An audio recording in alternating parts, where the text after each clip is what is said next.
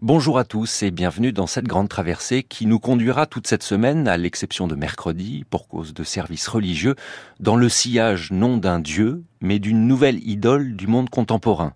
Alan Turing, mathématicien génial, héros de guerre, artiste de la science, à moins que ce ne fût l'inverse.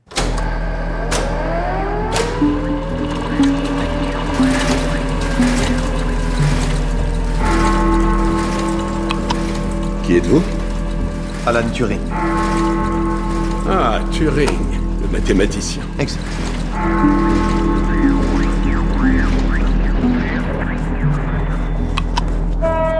Alan Matheson Turing, 1912 to 1954. Father of computer science, mathematician, logician, wartime codebreaker, victim of prejudice. L'énigmatique Alan Turing ou comment programmer sa vie. Amaury Chardot, Romain Weber, Yvon Croisier. I feel strange.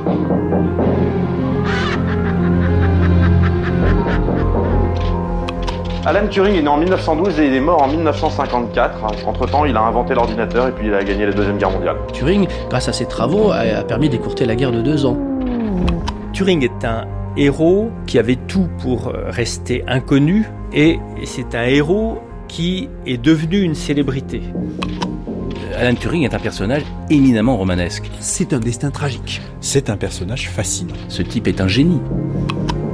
Bah, Alan Turing, c'est d'abord un, un, chercheur. Le père de l'informatique, quand même. Le père de l'intelligence artificielle. Il s'est demandé euh, qu'est-ce que ça voudrait dire penser pour une machine?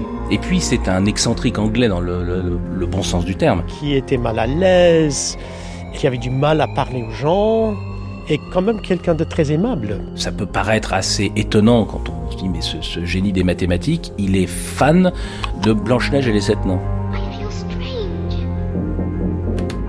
Libre penseur dans une société qui était très puritaine. Turing est devenu véritablement une icône de la fierté homosexuelle, de la revendication des droits des homosexuels. Quand on sait que l'inventeur de, de l'ordinateur devait être aussi un coureur de fond pour les Jeux Olympiques, enfin ça, ça, ça en dit long un petit peu sur cette, cette espèce de personnage un peu venu d'ailleurs, quoi.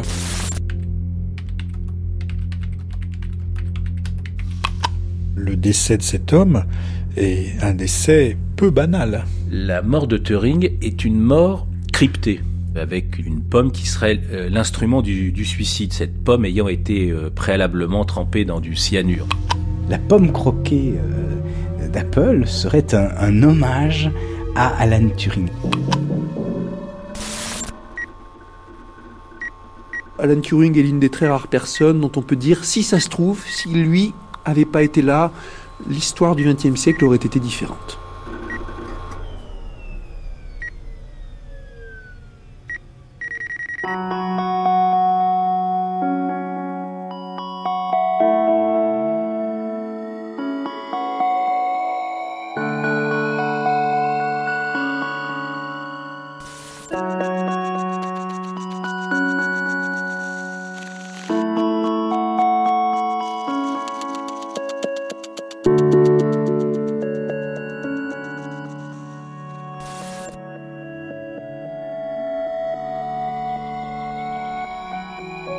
Dont nous allons vous parler ici toute cette semaine demeure, à bien des égards, un mystère.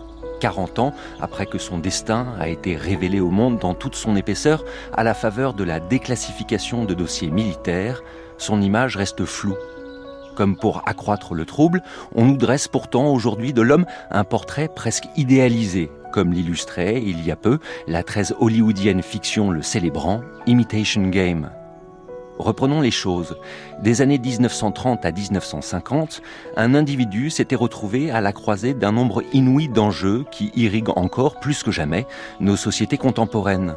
La gestion des données confidentielles, leur protection, les limites des facultés humaines, le recours à des machines ou à des algorithmes, l'intelligence artificielle, etc.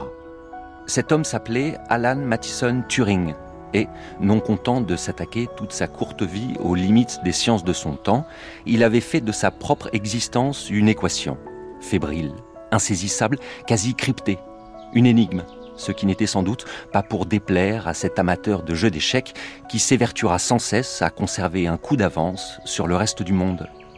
L'énigme, c'est d'abord celle que posent aux Alliés pendant la Seconde Guerre mondiale une machine à crypter les communications allemandes réputée incassable, la fameuse Enigma. Premier épisode, Enigma, la guerre du code. Nous sommes en Grande-Bretagne en 1939 quand le monde, soudain, bascule. I am speaking to you from the cabinet room at 10 Downing Street. This morning, the British ambassador in Berlin handed the German government a final note stating that unless we heard from them by 11 o'clock, that they were prepared at once to withdraw their troops from Poland, a state of war would exist between us. I have to tell you now that no such undertaking has been received, and that consequently this country is at war with Germany.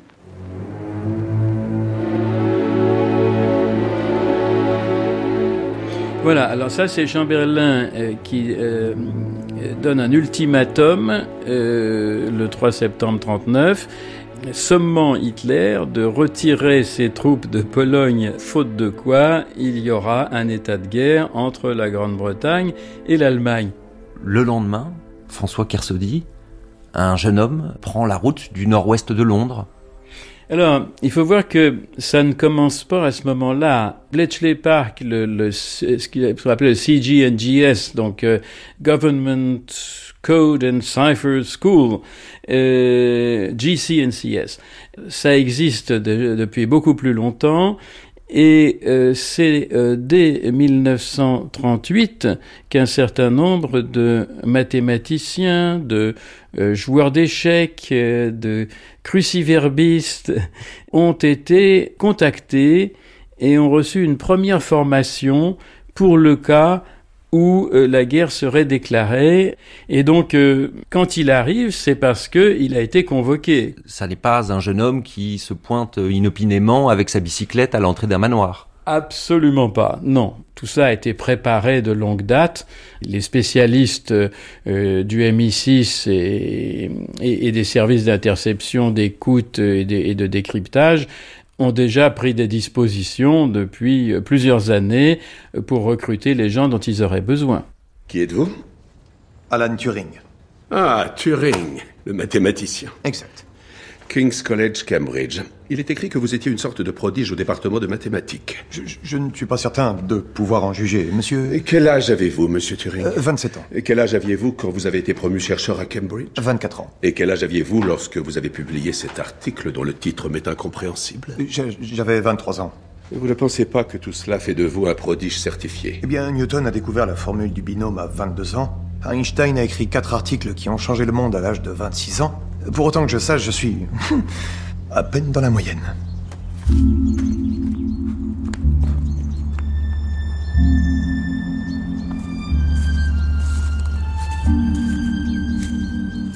Bletchley Park, ça ressemble à quoi, Dermot Turing? C'est comme un, château à la campagne avec un, petit lac et euh, les jardins, mais euh, un peu étrange, euh, bizarre. C'était tout à fait désagréable. Euh, Bletchley euh, est une petite ville euh, loin de Londres et personne ne voudrait travailler là. en tout cas, c'est là que Alan Turing, votre oncle, débarque en septembre 1939. Dans le film The Imitation Game, on voit un Alan Turing recruté dans une scène un peu caricaturale il est très arrogant, un peu supérieur. Est-ce que vous pensez que c'était ça dans la réalité? Non, l'arrogance c'est euh, joué un peu, un peu trop, je, crois. Alan Turing avait les, compétences qu'il cherchait. Et pourtant, Bruno Fulini, au début de la guerre, à Bletchley Park, on ne trouve que deux mathématiciens. La cryptanalyse ne saurait être euh, une pure affaire de mathématiques. D'abord parce que euh, la première question qui se pose quand on est confronté à un message codé, c'est dans quelle langue est euh, le, le message clair que dissimule le code. Euh, est-ce un message en allemand est-ce que les Allemands euh, ont eu la fantaisie d'utiliser euh, autre chose? On sait que pendant la guerre du Pacifique, par exemple, les Américains ont fait appel aux Indiens Navarro. Donc la présence de linguistes est absolument indispensable pour étudier les fréquences des lettres, pour étudier les structures, pour déceler tout ce qui peut mettre les calculateurs, appelons-les ainsi, sur la piste. Le mathématicien est là pour faire gagner du temps. Euh, Bletchley Park, c'est un manoir, c'est un manoir de style euh, victorien avancé. Euh, ça a été acheté en 1938 euh, par euh, Sinclair, Hugh Sinclair, qui était à l'époque le, chef du MI6, donc euh, du, service secret britannique. Eh bien, il a acheté lui-même le manoir pour 6000 livres, ce qui à l'époque une belle somme, et c'était pour le cas où euh, les services secrets auraient et, et, les services de décryptage auraient à déménager en temps de guerre. Et donc c'était la retraite prévue euh, à la campagne, entre guillemets. Et ça a été choisi effectivement euh, parce que c'était à la croisée des, euh, du réseau de chemin de fer entre Londres, Oxford et Cambridge. 4 septembre 1939, Jean Lassègue, Alan Turing, on peut imaginer euh, s'avançant dans l'allée vers un, ancien manoir victorien, Bletchley Park. Alors ce, manoir, euh, c'est un lieu ultra secret. C'est un lieu ultra secret qui avait été déplacé hors de Londres parce que euh, on avait peur des bombardements de l'aviation allemande sur Londres. Donc on avait peur que euh, ça puisse détruire euh, les, travaux qui, qui se faisaient pour essayer de déchiffrer les codes de euh, l'armée allemande. Le, le, lieu est charmant hein, puisque en fait c'est un, un, château avec un parc qui a été en quelque sorte réquisitionné. C'est un peu une spécialité des services euh, britanniques d'installer les services de renseignement dans des lieux qui ne ressemblent pas à des enceintes militaires. Sur le fond, c'est très british pour le coup. Et ce qui est intéressant par contre, c'est qu'on n'a pas mis en vrac euh, les, les, services dans ce, dans ce château. Ce, ce, ce château et son parc et les bungalows attenants ont vraiment une fonction particulière. On est là sur le chiffre. Dans cette histoire, on ne sautera pas en parachute, on n'éliminera personne euh, la nuit dans des circonstances obscures.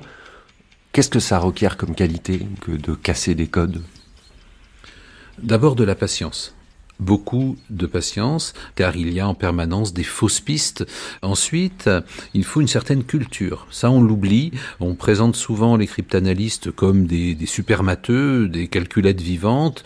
Euh, bien sûr, il est bon d'être euh, excellent en mathématiques et en raisonnement hypothético-déductif, mais euh, la cryptanalyse a une histoire. Et il y a eu un certain nombre de, de codes qui ont été euh, testés, utilisés cassé depuis l'Antiquité. Et puis, euh, il y a une qualité particulière, c'est euh, l'étincelle de génie, une forme d'intuition qui fait qu'on va gagner beaucoup de temps par rapport à un tâcheron qui essaierait, euh, je dirais de façon euh, stupide, toutes les combinaisons les unes après les autres. Une forme de d'intelligence intuitive, si l'expression a un sens, une sorte de flair, comme peuvent l'avoir certains policiers, qui fait qu'on va assez vite euh, sentir une voix plus intéressante intéressante que les autres. C'est cela que Turing et quelques-uns qui l'entouraient euh, avaient au plus haut point. Euh, ce qui avait été euh, génial à Bletchley Park, euh, c'était de faire euh, coopérer des génies des maths et puis des cruciverbistes, des amateurs, des, des gens qui aimaient traquer l'énigme, le, le, mystère, mais qui n'avaient pas forcément tous les, les mêmes profils. ce qui est admirable, c'est le travail de l'intelligence. Bon, c'est ça qui m'intéresse le plus dans l'histoire du, du, chiffre, des codes, des cryptanalyses et des cryptographes. Euh, c'est cette bataille euh, finalement immatérielle où euh, des personnages que séparent parfois des centaines ou des milliers de kilomètres vont rivaliser d'astuces, d'intelligence et de travail pour casser ce que le camp d'en face a fait.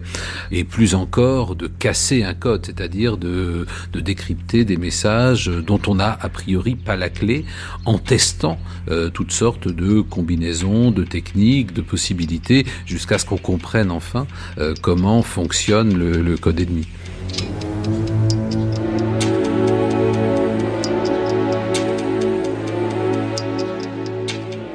Alors, euh, Bletchley Park, au départ, c'était uniquement le manoir. François Kersaudy, historien.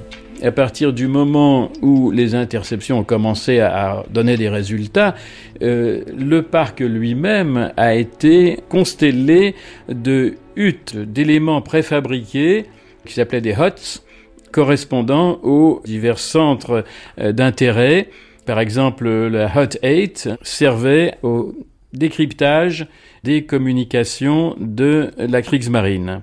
La 4 euh, servait à, à la traduction et à l'analyse de ce qui avait été décrypté. Euh, la Hut 6 la HUT 6, c'était pour le décryptage des communications de l'armée allemande et de l'aviation, de la Luftwaffe. C'est celle qui va euh, faire le plus de travail d'ailleurs au début. Et puis il y en avait beaucoup d'autres. Hein. Il y avait la HUT 7 qui servait pour le Japon et la Hot 16, la Hut 16 qui servait, là aussi extrêmement utile, au surtout au départ, c'était le décryptage des communications de l'Abwehr, donc des services euh, secrets de l'armée euh, allemande. Uh, hello, I'm David Kenyon, I'm the historian here at Bletchley Park. Bonjour, je m'appelle David Kenyon, je suis historien ici à Bletchley Park. Nous nous trouvons en face du manoir dont on aperçoit là-bas le bâtiment qui date du 19e siècle. Là, nous sommes devant la hutte numéro 3. La hutte 6 est juste à côté. Derrière, c'est la hutte 8 et là-bas, la hutte 4. Ces quatre huttes incarnent la répartition du travail sur Enigma. Et c'est donc ici qu'en septembre 39, Alan Turing est venu travailler. Yes. Yes, he would have he would have come in through the gates over there, come up to the mansion. Il a dû entrer par le portail là-bas, aller vers le manoir et sûrement s'entretenir sur le champ avec l'amiral Denniston dans son bureau. Ensuite, il est allé travailler dans ce bâtiment-là, le Cottage 3, où était basée la section de recherche sur Enigma. Maintenant, si vous voulez bien me suivre, nous allons entrer dans la hutte numéro 3, une des huttes utilisées pour la production de renseignements sur l'armée de terre et l'armée de l'air pendant la guerre. Entrez.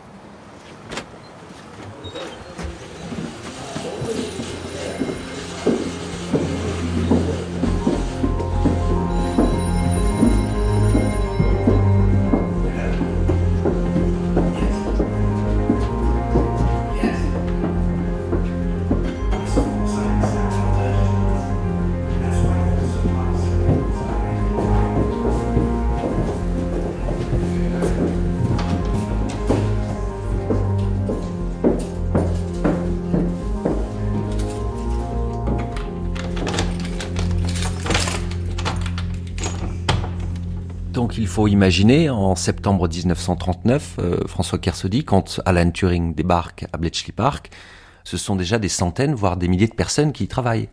Oui, bien sûr. Ça n'est pas, comme on voit dans le film, une entreprise familiale. Hein. C'est vraiment déjà toute une organisation et cette organisation elle-même, donc quelques centaines au début, euh, 10 000 à la fin, en 45, c'est une très grande entreprise. Ça mobilise énormément de monde. When the organization moves from London, the, the peacetime organisation is fewer than 100 people. Quand l'organisation avait déménagé de Londres en temps de paix, il y avait moins de 100 personnes. They bring 130 approximately.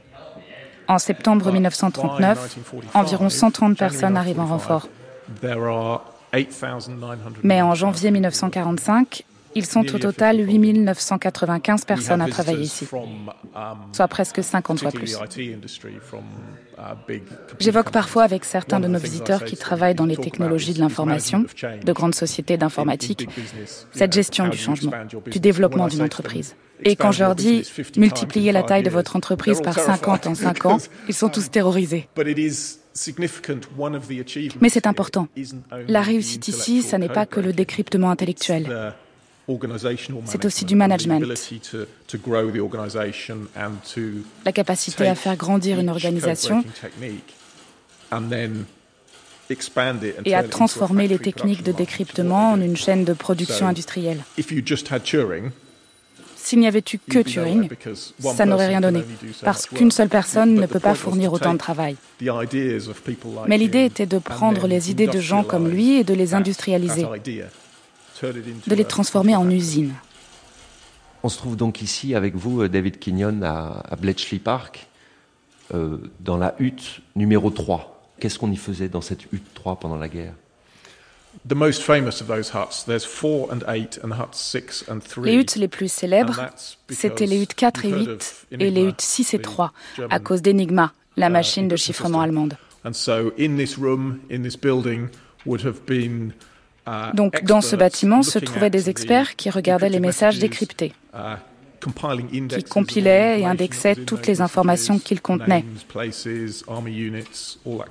Noms, lieux, unités militaires, etc. Et aussi, depuis ce bâtiment, ils rédigeaient ensuite les messages à transmettre aux commandants sur les champs de bataille.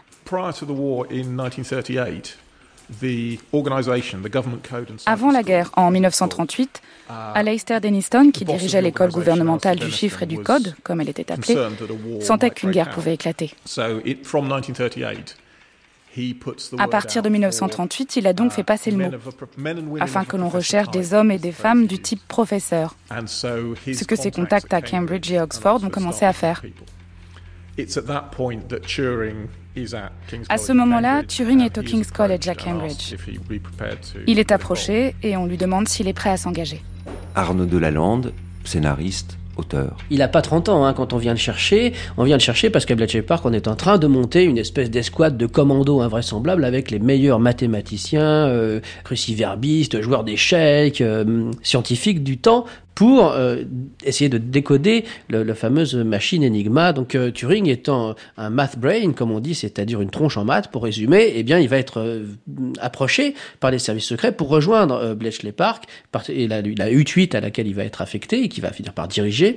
Donc il rentre dans les services secrets pour les besoins de la cause et parce que il est patriote et donc il va rentrer, mais il rentre aussi dans un univers qui est celui de, de, de justement du secret des militaires à Bletchley Park, entouré des meilleurs cerveaux de son temps.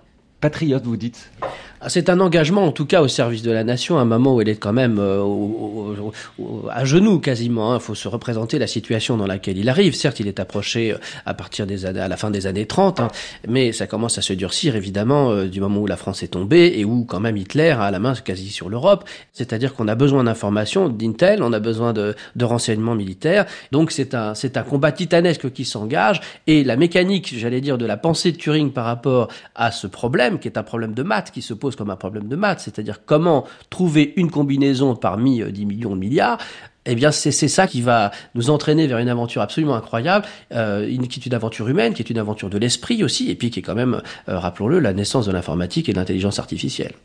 Comme beaucoup de gens qui sont entrés dans les services spéciaux, et notamment à Bletchley Park, Pierre Mounier-Kuhn, professeur d'histoire des sciences. Turing a dû à un moment en 1939 ou 1940 signer un papier où il certifiait un certain nombre de choses et où il, euh, il cochait des cases pour dire qu'il acceptait la discipline militaire, etc. Simplement, en bas, il n'a pas signé, exprès. Et quand en 1942, on lui a dit, un, colonel lui a dit, euh, là, il faut que vous alliez euh, passer 15 jours à, faire de l'exercice avec des, des adjudants et des sergents, il a dit non.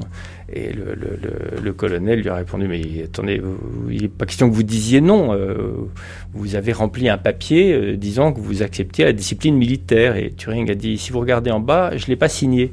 Et donc, je ne suis pas militaire. Le colonel est devenu apoplectique, mais il n'y pouvait rien. le règlement, c'est le règlement.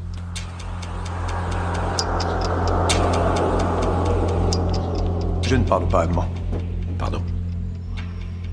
Je ne parle pas allemand. Comment êtes-vous supposé décoder les messages cryptés qu'échangent les Allemands si vous, enfin, si vous ne parlez pas allemand? Vous devez plaisanter, forcément. J'ai peur de ne pas savoir ce que ça veut dire, commandant Denniston. Vous essayez de déchiffrer les codes de la machine Enigma des Allemands. C'est le système de cryptage le plus génial de l'histoire, et les Allemands l'utilisent pour communiquer au plus haut niveau. Si les Alliés arrivent à casser Enigma, eh bien, mais vous n'arrivez à rien. Sinon, vous n'iriez pas chercher des cryptographes parmi les universitaires. J'aime résoudre des problèmes, commandant. Et Enigma est le problème le plus difficile qui soit.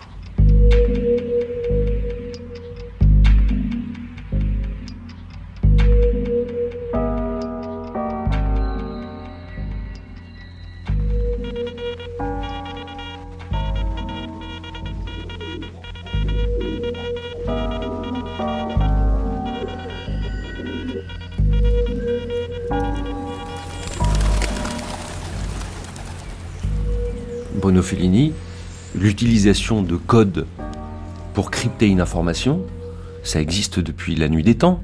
On a un témoignage euh, irréfutable et intéressant, euh, c'est le code de César, puisque c'est Jules César lui-même dans la guerre des Gaules qui livre le code qu'il utilise à l'époque et qui est un code enfantin. Des générations de scouts l'utiliseront quelques siècles plus tard ou quelques millénaires plus tard. Euh, ça consiste à décaler les lettres d'un message en prenant la troisième qui vient ensuite dans l'alphabet. Donc on a un A, un B, C, D, on met D à la place, etc., etc. Il y a dans l'Antiquité grecque des codes plus subtils, plus compliqués.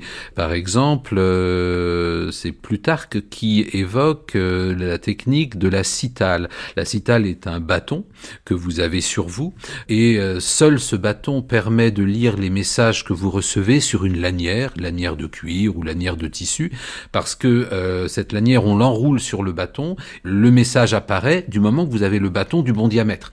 Et finalement, pendant des siècles, ces techniques, on va se les échanger, on va les perfectionner, souvent on va les combiner. J'ai un message en clair, je le code, ayant peur qu'on trouve trop facilement ma clé euh, de chiffrement, je rajoute euh, une autre règle en codant le message codé. Et eh bien là, vous arrivez à faire des codes quand même très difficiles à casser. Et pourtant, et pourtant, euh, tous les spécialistes vous diront qu'il n'existe pas de code incassable. Alors c'est pas forcément gênant que les codes euh, soient cassés parce que ça prend du temps. Euh, dans le cadre d'une bataille, par exemple, d'une opération militaire, il faut pas qu'on mette des jours et des jours à, à traduire, à décoder le message. Bon, il y a le cas de figure enfin où l'on sait pertinemment euh, que l'ennemi a cassé un code, on va l'utiliser quand même en faisant semblant de ne pas le savoir pour lui envoyer de fausses informations. Donc là, nous entrons vraiment dans des jeux de miroir, bon, qui ont fait la fortune des auteurs de romans d'espionnage, mais euh, c'est aussi euh, la réalité. L'espionnage, ça consiste à percer les secrets de l'ennemi, mais aussi à le tromper, à l'embrouiller, à le rendre prisonnier d'impressions fausses et d'informations sciemment trafiquées. Et ces informations confidentielles, ce, cette première moitié de XXe siècle, Bruno Fulini, elles ne concernent pas que le renseignement militaire bien sûr, euh, les banquiers, euh, les financiers, les industriels s'épient les uns les autres depuis que la concurrence existe, et singulièrement la concurrence internationale. Euh, et Arthur Scherbius a l'idée eh bien d'introduire l'électricité dans ces systèmes, et donc il met au point une machine qui est la, la matrice des futurs énigmas militaires, mais qui au départ est purement civile et commerciale. Donc une machine qui permet de mm, coder des, messages, mais avec quelque chose de complètement nouveau, euh, c'est que la règle de chiffrement évolue en cours de route. Euh, là, le code paraît absolument incassable. Et cette machine qui, au départ, était destinée euh, aux affaires, aux hommes d'affaires, eh bien, va évidemment intéresser très vite les militaires. Elliot, vous êtes cryptanalyste à la DGSE. La machine Enigma repose sur un procédé mécanographique.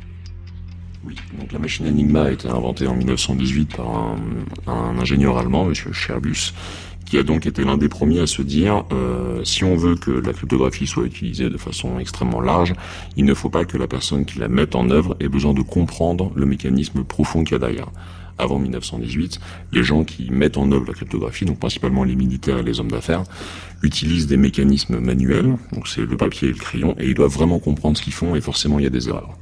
À un moment, M. Chabus se dit, il faut qu'on puisse automatiser ça et rendre ça le plus simple possible pour l'utilisateur sans diminuer la complexité du chiffre qu'il y a derrière.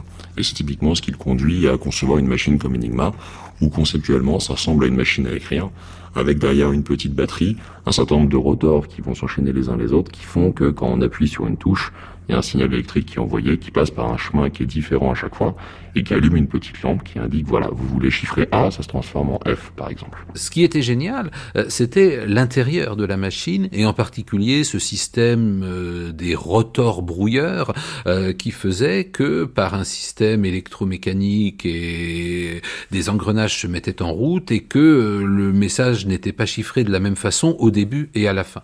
Ce qui était merveilleux aussi, c'était le gain de temps que cela procurait euh, aux, aux, armées et en particulier euh, aux spécialistes qui étaient chargés de coder, de décoder les messages.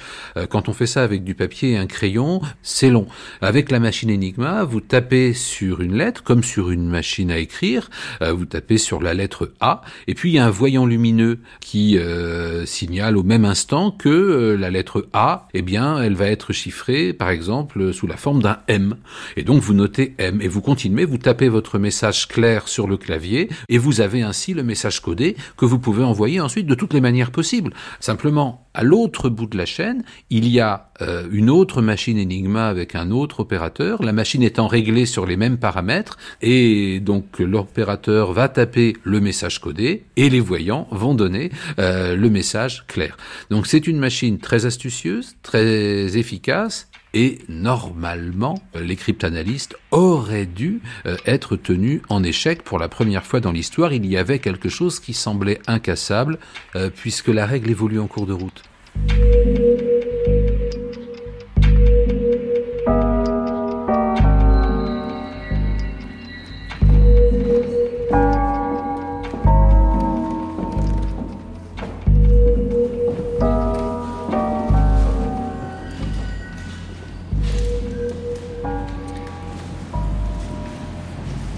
Avec vous, Anastasia Christofilopoulou, on est à un jet de pierre du King's College, au Fitzwilliam Museum de Cambridge. Et on est face à un des objets centraux de l'existence d'Alan Turing. Mm-hmm. Est-ce qu'on peut essayer de le décrire? Mm-hmm. um, C'est l'une des machines Enigma uh, qui nous a été prêtée par le GCHQ, les services de renseignement britanniques. Cet exemple de machine Enigma est très rare. C'est l'un des quelques modèles fabriqués pour être utilisés depuis les sous-marins de la marine allemande. Et ces machines étaient plus perfectionnées que les autres.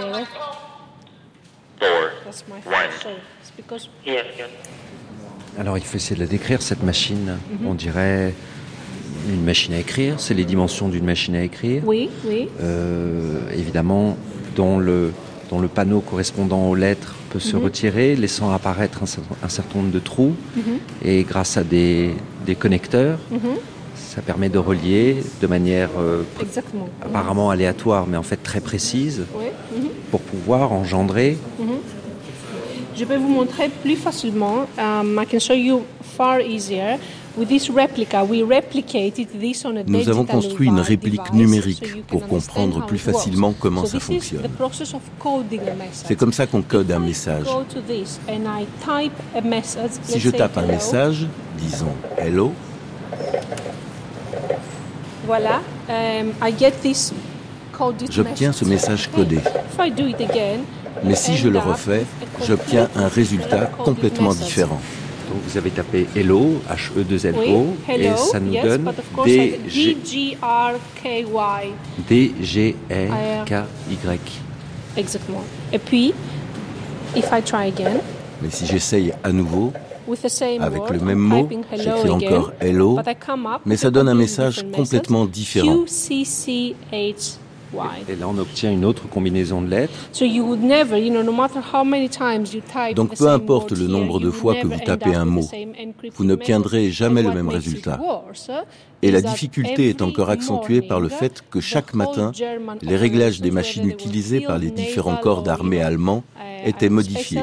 Ils changeaient les configurations des trois roteurs pour les machines du début, puis des quatre roteurs pour les modèles ultérieurs, ce qui rendait it les très difficult. compliquées. So that gives you an entire À chaque fois, il fallait réexaminer des thousands milliers de of millions de nouvelles combinations. combinaisons, sachant the que same. les réglages n'étaient jamais les mêmes. Et si par exemple on tape autre chose, si par exemple on tapait T, U, R. I, N, G, ça nous donne quoi? A, Q, L, D, X, T. AQL, DXT. A, Q, L, D, X, T.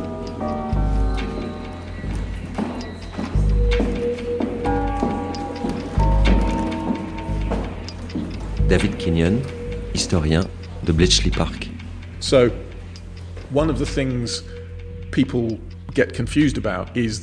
Une des choses que les gens ont du mal à comprendre, c'est qu'il ne suffisait pas aux Britanniques de mettre la main sur une machine Enigma pour obtenir la solution. Non. Car l'intérêt de la machine, c'est qu'elle a été pensée de façon à ce que si votre ennemi en capture une, ça ne l'aide pas. Parce qu'à moins qu'il n'en connaisse la configuration, le positionnement précis de tous les éléments au moment où le message est envoyé, il n'en fera rien. Pour vous donner une idée, il y a 103 000 millions de millions de millions de possibilités. Je vous présente Enigma. Les détails concernant chaque attaque surprise, chaque convoi secret, chaque sous-marin infestant l'Atlantique entre dans cet objet et en ressortent sous la forme d'un charabia. Nos opératrices interceptent des milliers de messages radio par jour, mais pour les charmantes recrues de la Royal Navy, ils n'ont aucune signification. Et les Allemands modifient les réglages chaque jour à minuit précise. Nous interceptons généralement notre premier message le matin vers 6 heures, ce qui vous laisse très exactement 18 heures chaque jour pour déchiffrer le code avant qu'il ne soit modifié et qu'il ne faille recommencer. Il y a 5 rotors, 10 câbles pour le tableau de connexion. Donc un million. Ça fait 1000 millions. Non, non, attendez, millions de millions. Ça chiffre plus. millions, évidemment. Il y a plus de 150 milliards de milliards de combinaisons possibles. Excellent. 159. Si vous voulez être précis, cela fait 159 et 18 zéros derrière, possibilité. Toutes les 24 heures. Le truc qui est vraiment dingue, c'est la complexité combinatoire qu'il peut y avoir au niveau des possibilités qu'on a au réglage initial. Bruce Benamran. En effet, ce qu'il faut savoir, c'est que les trois rotors, qui sont complètement amovibles, en fait, sont choisis parmi cinq rotors possibles. Ce qui fait qu'en fait, pour le premier rotor, on a un choix parmi cinq, pour le deuxième rotor, on a un choix parmi les quatre restants, et pour le troisième rotor, on a un choix parmi les trois restants. Ça fait qu'on a 60 possibilités euh, pour simplement positionner les rotors. De plus, chaque rotor a 26 positions possibles. Ça veut dire qu'on a 26 possibilités pour le premier rotor, 26 pour le deuxième, 26 pour le troisième. Ça fait un total de 17 576 possibilités pour la position des rotors, une fois qu'on a sélectionné les rotors. Donc euh, rotor plus position, on a déjà 1 54 560 possibilités. Mais tout ça, c'est absolument que dalle par rapport au câblage qu'on peut faire en façade avec les 10 paires de lettres. Parce que là, c'est juste démentiel. Les possibilités sont de 26 factoriels sur 6 factoriels fois 10 factoriels fois 2 puissance 10, ce qui nous fait 150 738 milliards 274 937 250 possibilités. Et donc si on intègre les rotors, la position des rotors et le câblage, ça nous fait 158 milliards 962 millions 555 217 milliards 826 millions 360 000. Donc il est à peu près impossible, humainement, de déchiffrer une machine pareille sans connaître le réglage euh, à l'avance. Donc l'idée qui va s'imposer à Turing, c'est qu'il va se dire, mais on peut être les meilleurs mathématiciens, les meilleurs génies de notre temps, moi y compris, et peut-être moi le premier. Arnaud Delalande. Mais euh, on va jamais y arriver. On ne pourra jamais, euh, euh, à taille humaine, avec une réflexion humaine, on pourra jamais se battre contre cette machine. Donc, quelle est l'idée de génie? C'est de se dire, bah, contre une machine, il faut inventer une autre machine.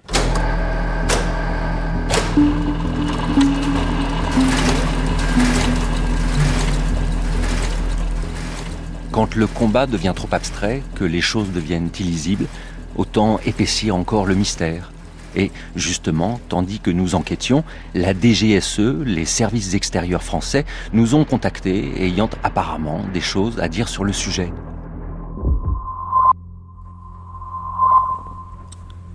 Nadine, puisque c'est comme ça qu'il faut qu'on vous appelle, vous êtes donc historienne et vous parlez ici pour la DGSE, pour la mémoire des services extérieurs français, mémoire historique. Quand et comment est-ce que les services français apprennent l'existence de la machine Enigma? Alors tout se joue en 1931. Gustave Bertrand, qui est le patron du service de renseignement du chiffre, lors d'une visite en Pologne, apprend par les Polonais qu'ils ont eux fait ce rapprochement, l'idée qu'il puisse y avoir une version militaire de la machine Enigma, dont jusqu'alors on ne connaît que la version commerciale. Euh, cette, euh, donc cette intuition euh, est confirmée vers la fin de l'année, puisque à partir du mois de juillet, euh, ils sont contactés par celui qui sera le cœur de l'histoire, H. Donc à partir du mois de novembre, c'est par H qu'ils ont eu confirmation que l'Enigma est la machine euh, qu'utilisent les Allemands, et ils auront les premiers éléments techniques avec les premiers documents que leur euh, verse H. Qui est H? Euh, en réalité, H s'appelle Hans Thilo Schmidt. Euh, c'est un, donc un Allemand euh, né à la fin du 19e siècle dans une famille de très bon niveau. Sa mère est une aristocrate, son père agrégé d'histoire. Lui-même est chimiste de formation. il va malgré tout avoir le sentiment qu'à côté de son frère qui fera une carrière militaire exemplaire, il est le raté de la famille. Et c'est à ce moment-là que Schmidt va se rapprocher des services français et va d'être Hans Schmidt pour devenir H, c'est-à-dire la source française. C'est plutôt un, raté, un pauvre type. Bruno Fulini. Un peu par charité, euh, son frère, qui est général, l'a fait entrer, euh, mais comme petite main, dans euh, le, le, service du, du, chiffre allemand. on suppose que Hans Thilo Schmidt a un ressentiment fort par rapport à son frère.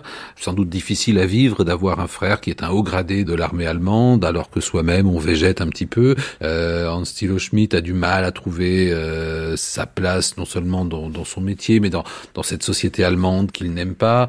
Euh, on a dit qu'il était lui-même homosexuel. Euh, donc pour plein de raisons, il va être sensible, euh, comment dirais-je, aux appels des Français qui sont prêts à lui donner une forte somme. On a parlé de 10 000 marks, ce qui est une belle somme à, l'époque, bien sûr. Donc il se rend en Belgique, sans doute à Verviers, et c'est dans une chambre d'hôtel qu'a lieu cet échange, les plans ultra secrets, des notices techniques que les Français photographient sur place contre cette belle somme d'argent. Et on ne saura que longtemps plus tard que finalement Enigma a d'abord été trahi de l'intérieur par un Allemand qui a accepté de livrer euh, le grand secret euh, qui normalement était impénétrable. Ce que H amène, c'est euh, deux choses. D'abord des documents. Euh, et les documents eux-mêmes portent évidemment sur l'énigma, c'est le manuel d'utilisation de l'énigma. Bertrand prend tout de suite la mesure de ce qu'il a face à lui. Et donc il se rapproche des crypto-analystes du, euh, de, l'armée française euh, et notamment de Bassière qui dirige le service du chiffre. Et là, à sa grande stupéfaction, Bassière dit oui, mais nous on peut pas suivre. On sait pas faire, de toute façon, l'énigme, c'est trop compliqué pour nous. Et Bertrand, quelque part frustré euh, de la réaction de son propre euh, état-major, va à ce moment-là euh, chercher un débouché pour la documentation dont il est persuadé de l'intérêt. Naturellement, il va chercher d'abord auprès de son partenaire le plus naturel, c'est-à-dire les Anglais. Mais là encore, déception, les Anglais ne réagissent pas. Les Anglais en 31 ne considèrent pas qu'il y a un problème avec l'Allemagne, ne sont pas sur ces questions-là et ne suivent pas. Et c'est les Polonais qui vont se manifester en disant nous ça nous intéresse. When Poland is restored after the First World War in the Treaty of Versailles, quand la Pologne est restaurée après la Première Guerre mondiale lors du traité de Versailles, les Polonais savent que les Allemands et les Russes veulent la récupérer. Donc, dès ce moment-là, ils se préparent à être attaqués. Et quand les Allemands commencent à utiliser Enigma à la fin des années 20, les Polonais y prêtent immédiatement attention. Ils montent donc un groupe qu'ils installent d'abord à l'ouest de la Pologne, à Poznan, au département de mathématiques de l'université. Ceci pour deux raisons. On y trouve des mathématiciens, mais aussi des mathématiciens qui parlent allemand, parce que Poznan était dans la partie allemande de la Pologne. Et ils trouvent trois mathématiciens qui deviennent alors l'équipe d'Enigma, si on veut. Et ces hommes, dès le début des années 30, commencent à attaquer les messages de l'énigma allemande. Jean Lassègue. Alors, il se trouve que par un, hasard incroyable, euh, une machine Enigma a été livrée euh, par erreur en Pologne. Ils ont ouvert le paquet, ils ont vu que c'était une machine à crypter, et donc évidemment, euh, ils, ils, ont pu euh, regarder comment elle fonctionnait. Avant de refermer le colis et de dire aux Allemands, euh, votre colis vous attend. Voilà. Et donc à ce moment-là, ils ont euh, ils ont eu des répliques de cette machine. Des mathématiciens qui savaient aussi l'allemand euh, se sont mis au travail. Ils étaient trois ou quatre sous la direction d'un d'un homme qui s'appelait Rejewski, euh, a, a réussi ce travail extraordinaire que les Anglais et les Français avaient renoncé à faire. Hein, ils avaient dit ah ben non, nous on n'y arrive pas, on n'y comprend rien, euh, c'était impossible de les décrypter. Parmi les décrypteurs polonais qui aident beaucoup britanniques et français dans la connaissance d'Enigma d'Hermod Turing, il y a un certain Marian Riewski. Marian Riewski uh, did what I would say is reverse engineer the Marian Riewski a reconstitué la structure de la machine Enigma. Sa réussite, c'est d'avoir découvert le câblage à l'intérieur de la machine. Et ce, uniquement avec des techniques mathématiques.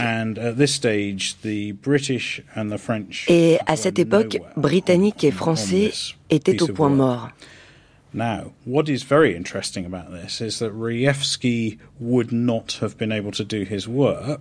Mais ce qui est très intéressant, c'est que Rievsky n'aurait pas pu faire ce travail sans que Gustave Bertrand ne fournisse à son chef un ensemble de documents qui avaient été volés aux Allemands Bertrand offered these documents to the section du chiffre. Bertrand avait donc transmis ces documents à la section du chiffre, laquelle lui avait répondu sans la machine, ces documents sont inutiles. British, and the British said, Okay, so this is going to be interesting. c'est l'alarme incendie, c'est ça? C'est un exercice incendie? Uh, so, okay. Uh, so tous aux abris alors.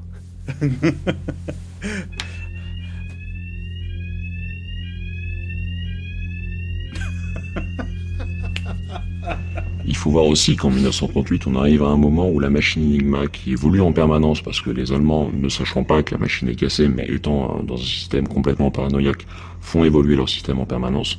En 38, les évolutions font que les Polonais prennent du retard, commence à se rendre compte que attaquer cette nouvelle version d'Enigma va être très compliqué et commence aussi à voir que le temps va jouer contre eux. Donc c'est aussi probablement le bon moment de se retourner vers ses alliés en disant bon, on a bien avancé sur le sujet. En 38, il faut voir que ça fait à peu près 5-6 ans que les Polonais cassent Enigma et donc déchiffrent les messages au jour le jour. Et à ce moment-là, les Polonais invitent euh, les Français et les Britanniques à venir en Pologne ce qu'on a appelé l'entretien dans les bois, euh, donc dans la station près de Varsovie où travaille euh, le service du chiffre polonais.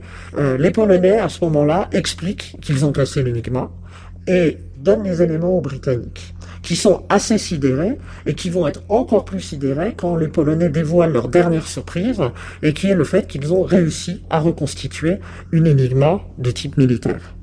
Et non seulement ils en ont reconstitué, mais ils en ont préparé deux pour leurs alliés, et donc on a un exemplaire qui reste en France, un exemplaire qui part à Londres, et Payol, euh, notamment dans ses euh, mémoires euh, et dans ses écrits, raconte la fameuse scène du futur patron de l'Intelligence Service Minis en train d'attendre en costume smoking l'énigma qui arrive à Victoria à Londres. On est là à la toute fin du mois de juillet 39. L'entretien dans les bois, c'est le 26 juillet.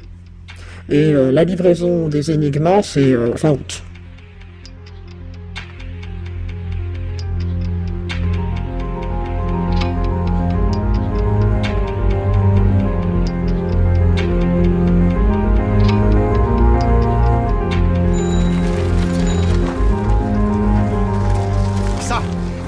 Inacceptable.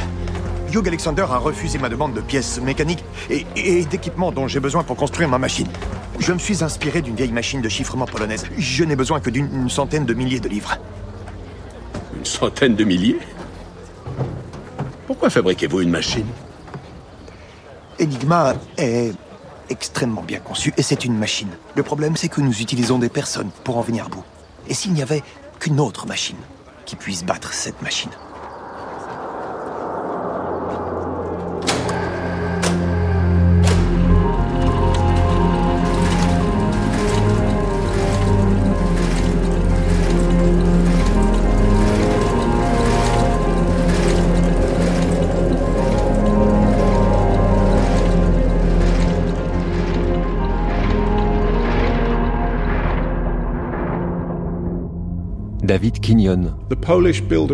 Bomba. Les Polonais avaient construit une machine qu'ils avaient appelée Bomba, un appareil mécanique destiné à percer les configurations de la machine. E. Les Britanniques ont donc ensuite adopté ce nom de bombe. Pourquoi les Polonais avaient baptisé ça une bomba? Il existe quatre ou cinq hypothèses, mais aucune ne peut être confirmée. L'une d'elles viendrait du nom d'un dessert, uh, la bombe glacée. C'est la version qu'un Polonais a donnée. Mais il y a d'autres suppositions liées au bruit que la machine faisait. On ne sait pas. À quoi ça ressemble une bombe? Une bombe, c'est à peu près la taille d'une armoire. Peut-être 3 mètres de long, 2 mètres de haut, 1 mètre et demi de profondeur. Une grosse caisse en métal contenant à l'intérieur les roues de 36 machines Enigma. 108 roues au total sur la façade.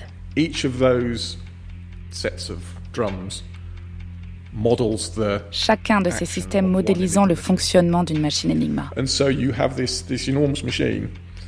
Donc, vous avez cette énorme machine, avec les roues des Enigma sur le devant et à l'arrière, des centaines de prises de courant connectées avec des câbles permettant de configurer exactement quel message on teste. Et vous branchez tout. Vous allumez.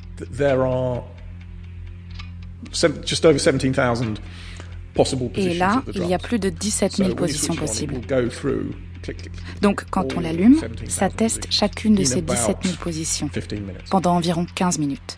Qu'est-ce que c'est une bombe cryptologique, Bruno Fulini euh, ben, Ce sont les ancêtres de nos ordinateurs. Ce sont les premières euh, machines euh, qui, mues par de l'électricité, eh bien, vont compiler en quelque sorte, mouliner. exactement toutes les combinaisons possibles de façon à mettre en face du message codé qu'on a intercepté la traduction intéressante. Et ces bombes, elles vont nécessiter un investissement important, elles vont nécessiter aussi un personnel important parce que bien sûr elles sont euh, massives, hein, ce ne sont pas du tout des micro-ordinateurs, ce sont de très très gros engins, et puis ce sont des engins qui au début euh, tombent souvent en panne, euh, avec des câbles partout, euh, c'est vraiment quelque chose de tout à fait pionnier, qui mouline, mouline, mouline du, du chiffre et des lettres pour explorer toutes les combinatoires possibles.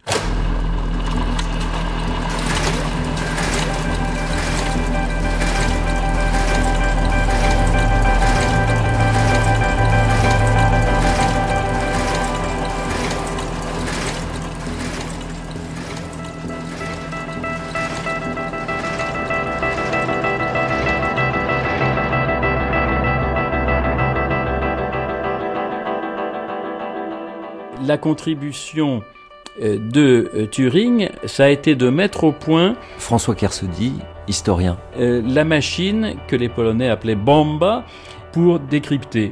Et c'est sur la base de cette machine polonaise que Turing a travaillé. Et sa contribution, qui est essentielle, c'est qu'il a multiplié la capacité de la machine polonaise par 15. Et, donc, euh, évidemment, c'est essentiel parce qu'il suffit pas de décrypter, il faut décrypter rapidement. Parce que la plupart des interceptions qui sont faites, euh, ce, ce, sont des décryptages tactiques. Et le décryptage tactique, s'il vient trop tard, il sert à rien. C'est là que euh, le cruciverbiste pose son crayon et que le mathématicien prend le relais en disant voilà, les méthodes classiques euh, de cryptanalyse ne peuvent pas fonctionner, nous avons besoin d'autre chose, nous avons besoin d'un système qui produise lui-même l'infinité des combinaisons possibles et qui nous permette d'identifier laquelle est la bonne. C'est là qu'il se passe quelque chose de, décisif. Euh, la nouveauté, c'est pas tellement qu'on casse des codes, on l'a toujours fait, mais c'est qu'on réussit à casser des codes très complexes en un temps très limité. When he arrives, Turing is placed with Dilly Knox in Quand il arrive à Bletchley Park, Turing est placé avec Dilly Knox dans un petit groupe um, dont le but est d'attaquer l'Enigma, notamment celle de l'armée de terre et de l'armée de l'air allemande. Ils sont installés dans les anciennes écuries du manoir.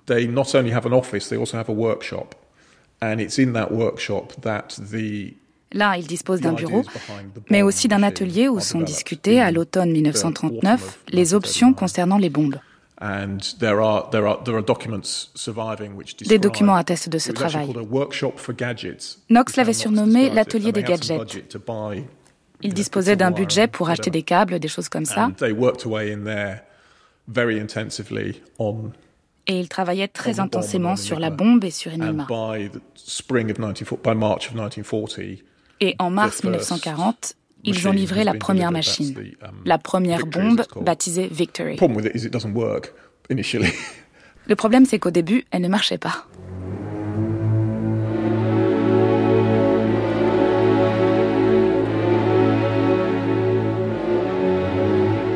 Entre septembre 39 et le printemps 40, François Kersody, euh, il y a des tentatives de décryptage qui... Absolument. Il y a des tentatives de décryptage, mais on ne sait pas quoi en faire. C'est encore très incomplet. On n'a rien euh, d'utile avant avril 1940. Euh, au moment où les euh, Allemands envahissent la Norvège, ils commencent à émettre beaucoup avec Enigma. Et les services de Goering sont, à la différence de ceux, par exemple, de la crise marine, sont extrêmement négligents. Si Enigma avait été utilisé suivant les spécifications de sécurité très strictes d'origine, les Anglais auraient eu beaucoup de mal et peut-être même qu'ils n'y seraient pas arrivés du tout à décrypter. Le premier usage, c'est pendant la campagne de France. Le euh, corps expéditionnaire britannique de Lord Gort est euh, bloqué Or, le 23 mai, Bletchley Park intercepte des messages de l'armée allemande montrant très clairement que euh, ce qu'ils vont faire, c'est cerner le corps expéditionnaire.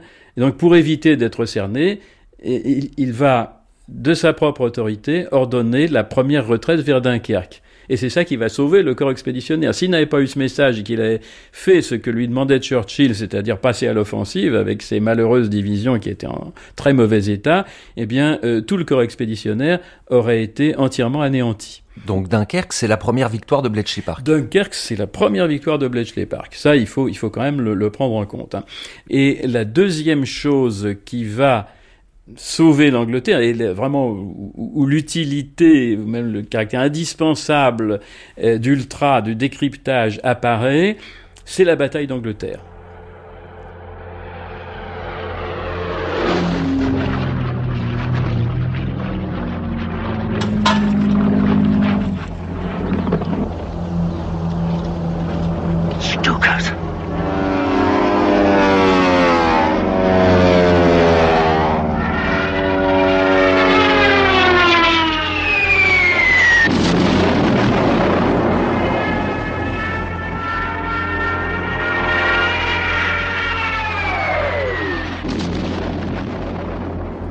Winston Churchill, 4 juin 1940.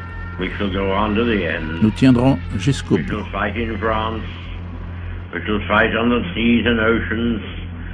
Nous nous battrons en France, nous nous battrons sur les mers et les océans, nous nous battrons dans les airs avec une confiance et une force croissante. Nous défendrons notre île quel qu'en soit le prix, nous nous battrons sur les plages, nous nous battrons sur nos terrains d'aviation, nous nous battrons dans les champs et dans les rues, nous nous battrons dans les collines.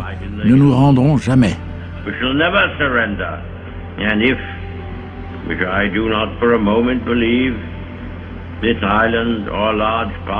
Et si ce que je ne crois pas un instant possible, cette île ou une large partie de cette île se trouvait soumise et affamée, alors notre empire au-delà des mers, armé et gardé par la flotte britannique, poursuivrait le combat jusqu'à ce qu'au moment choisi par Dieu, le nouveau monde, avec toute sa puissance et toute sa force, s'avance pour secourir et libérer l'ancien.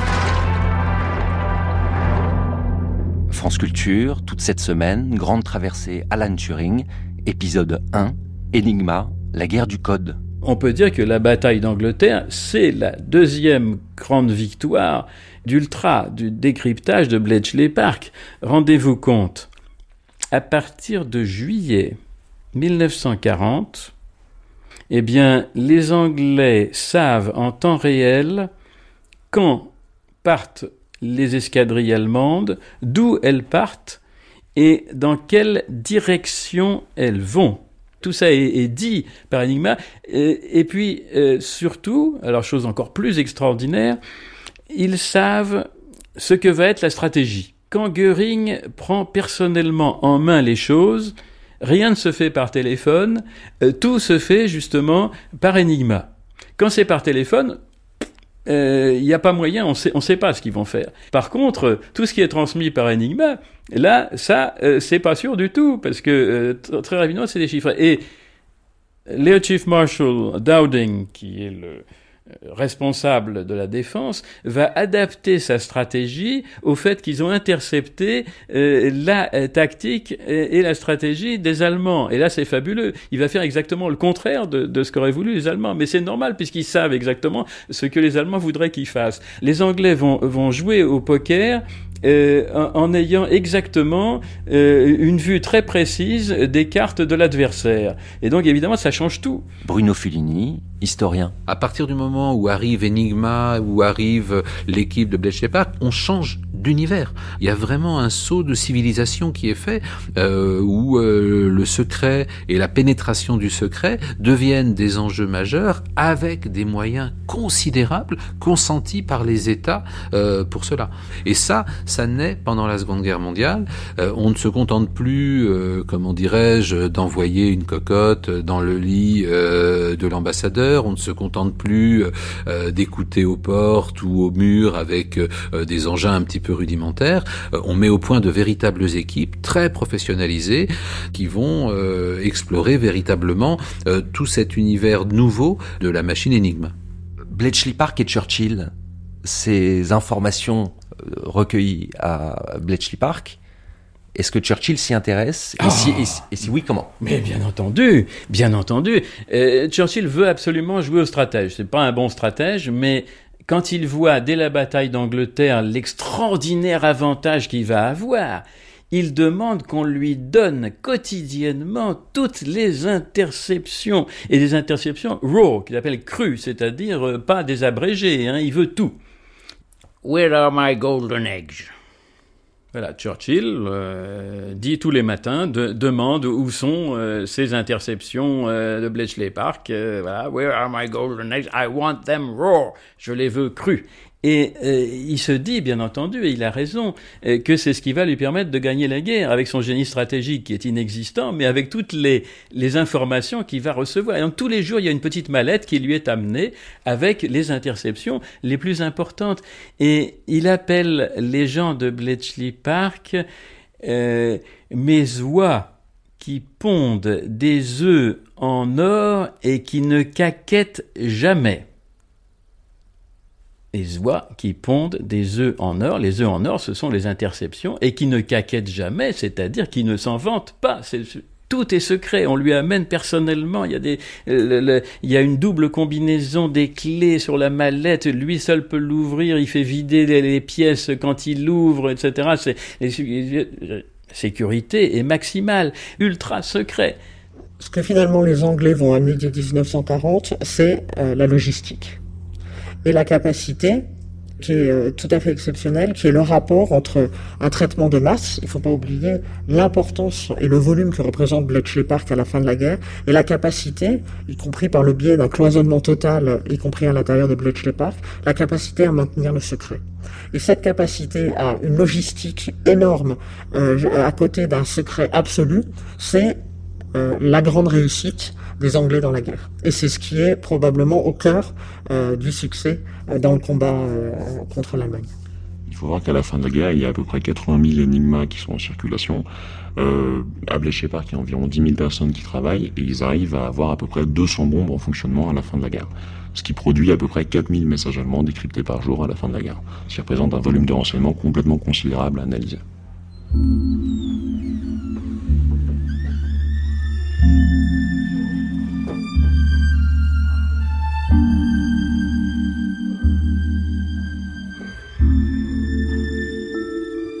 Ne parlez pas pendant les repas, ne parlez pas dans les transports, ne parlez pas en voyageant, ne parlez pas dans votre cantonnement, ne parlez pas au coin de votre feu. Soyez prudent, même dans votre hutte. Extrait du bulletin de sécurité de Bletchley Park, mai 1942.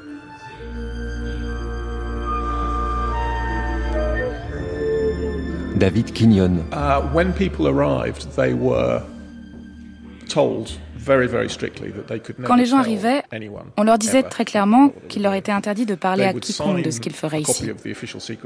Ils signaient une copie de la loi sur les secrets d'État. Peu importe en fait qu'ils la signent ou pas, ils étaient contraints.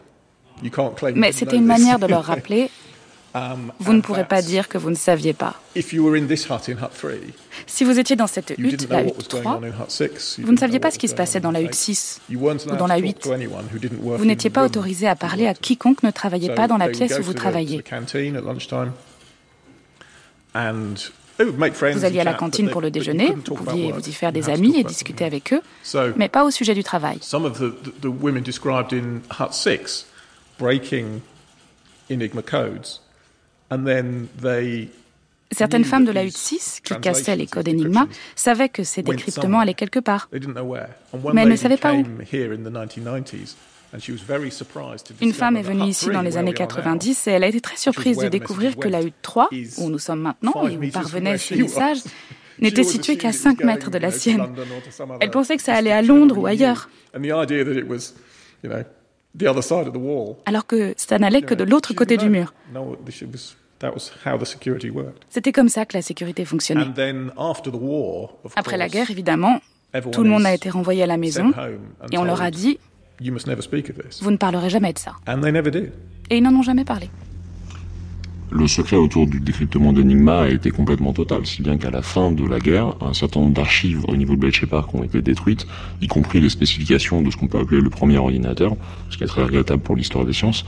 Mais euh, ce secret est resté tellement absolu qu'à la fin de la guerre, la plupart des gens sont encore convaincus qu'Enigma est une machine sûre, et une machine incassée. Donc ça, c'est vrai jusqu'en 1974-75, je sais plus quand les documents ultra sont révélés au grand public. Mais c'est tellement, euh, tellement ancré dans la tête des gens qu'Enigma est une machine sûre que pour la petite histoire, le Royaume-Uni distribuera toutes les machines Enigma qu'elle a pu collecter à ses anciennes colonies en leur assurant qu'ils peuvent utiliser cette machine pour protéger leur communication. Où habite Turing? Pendant cette période-là? Est-ce qu'il habite sur le site lui-même? Non, et non, non, il habite dans le, dans le village d'à côté. Comme tous les autres d'ailleurs, ils, viennent à bicyclette, hein, mais ils ne sont pas logés sur l'île, sauf, et ça arrive souvent, quand ils dorment sur place, parce que euh, justement, il y a des choses importantes à faire. Alors là, bien sûr, ils ont des lits de camp, ils ont, ils ont tout ce qu'il faut euh, euh, pour rester sur place. Mais le, reste du temps, non, ils sont logés chez l'habitant en fait. Des habitants qui, du coup, sont au courant de ce qu'ils font dans la journée? Pas du tout. Personne n'est au courant de ce qu'ils font. Je crois qu'il y a une des huttes de Bletchley Park qui est consacré à des moments de détente. Ça permet d'atténuer un peu les rigueurs du travail et euh, de la vie en temps de guerre. Ah oui, oui, oui, oui, il, il, bénéficie effectivement d'une priorité sur le ravitaillement euh, et, ils ont effectivement droit à quelques petites choses qui sont très sévèrement rationnées en Angleterre. Notamment, ils ont la priorité, ça c'est curieux, pour les oranges et pour la crème. Qu'est-ce qu'on fait d'orange et de crème Il n'y a pas de recette particulière. Hein. Il n'y a pas de recette, c'est simplement, c'est un luxe. C'est un luxe parce qu'on n'en trouve absolument pas en Grande-Bretagne euh, pendant la guerre. Voilà. Mais ce sont des scientifiques et ils sont tellement, euh, c'est un petit peu comme des chevaux de course ou des chiens de race. Euh, c'est ça leur détente, c'est les mathématiques. En fait, on a du mal à comprendre, mais un, mathématicien qui peut pas parler de mathématiques, il est malheureux. Un joueur d'échecs qui peut pas parler d'échecs, il est malheureux. Et donc leur détente, on, s'en est aperçu, hein, puisqu'il y a des rapports du MI6 là-dessus. C'est voilà, parce qu'ils ils sont surveillés de très près. Hein. Et quand, quand on essaye de leur faire parler d'autre chose, euh, des, des arbres, de la nature, etc bah, euh, au bout de cinq minutes, ils, reviennent à ce qui les intéresse. Et ce qui les intéresse, ce sont les, questions de mathématiques, euh, les, problèmes à résoudre. Et donc, ils, vivent pour ça, évidemment. Euh, et donc, on, fait en sorte que de les mettre à l'aise. Et, c'est grâce à ça qu'on avance, d'ailleurs. Et donc dans cette hutte qui tient lieu de cantine, d'espace de restauration, le soir, on, on partage une bière, un verre de sherry, on danse un peu, on écoute un peu de musique? Oui, absolument, on fait ça aussi. On fait ça aussi, mais ça, c'est oui, c'est surtout euh, euh, pour ceux qui ont un travail routinier. David Kenyon. Uh, people were working very hard, but the organisation also les gens travaillaient très dur, mais l'organisation savait aussi qu'il fallait soutenir le personnel à travers des loisirs. Ils avaient monté un club récréatif, comme ils l'appelaient, dont beaucoup étaient membres et qui organisaient toutes sortes d'activités, du sport, du football, de l'escrime, du tennis pratiqué sur les cours dehors.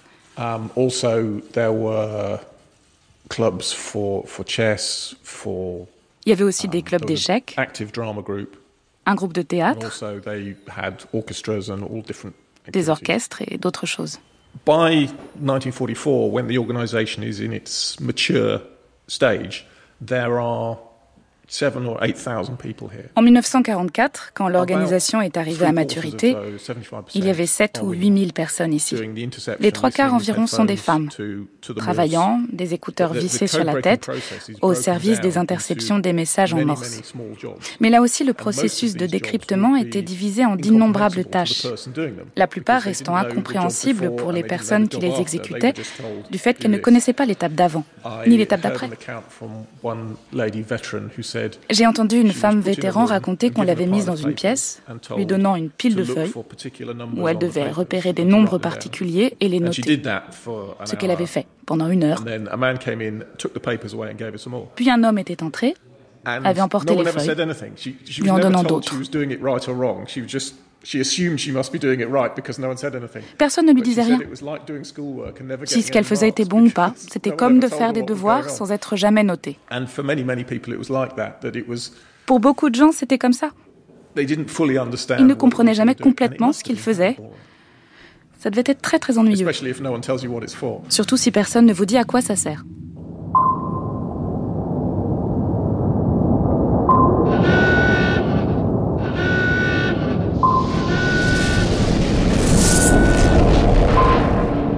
En juin 1940, Karl Dönitz, commandant en chef des sous-marins de la Kriegsmarine, arrive à l'Orient. Sa mission est de couper les routes maritimes dont la Grande-Bretagne dépend entièrement pour ses approvisionnements en pétrole, métal, bois et nourriture. Des submersibles allemands se préparent à des croisières. Chargement de torpilles à bord. Au cours de la première année de guerre commerciale, la marine de guerre allemande a coulé 4 300 000 tonnes de navires ennemis ou au service de l'ennemi. Allemagne. La guerre sur mer se poursuit inlassablement. Il n'est pas de semaine sans que les chantiers maritimes ne procèdent au lancement de plusieurs sous-marins. Tandis que les nouvelles flottilles sont prêtes à prendre la mer, d'autres sous-marins regagnent leur base après une longue croisière durant laquelle plusieurs milliers de tonnes de navires britanniques ont été envoyés par le fond.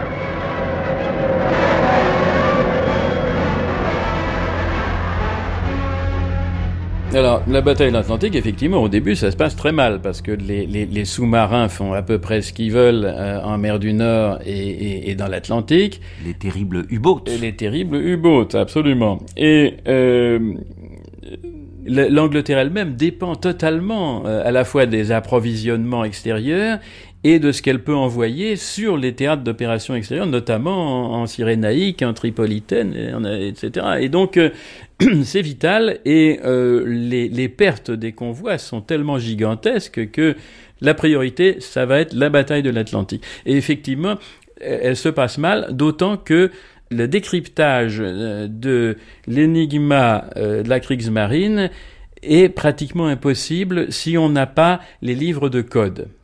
Et c'est là que Turing entre en scène. Alors, euh, mais Turing, c'est pareil. Sans les livres de code, il est perdu. Euh, et donc, euh, et, en même temps, c'est ça qui l'intéresse. C'est pour ça qu'il a choisi de se polariser sur l'énigma naval. Euh, c'est parce que c'est le plus difficile. Ces, mathématiciens, ils, cherchent la difficulté. Et parce que les autres euh, ne s'en sont pas trop occupés, justement parce que c'était, ça paraissait impossible. Dönitz utilise une carte de l'Atlantique Nord divisée en cases numérotées.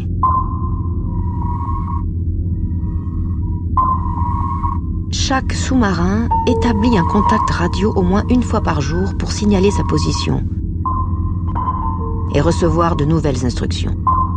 Dönitz peut ainsi déployer ses U-boats comme sur un échiquier.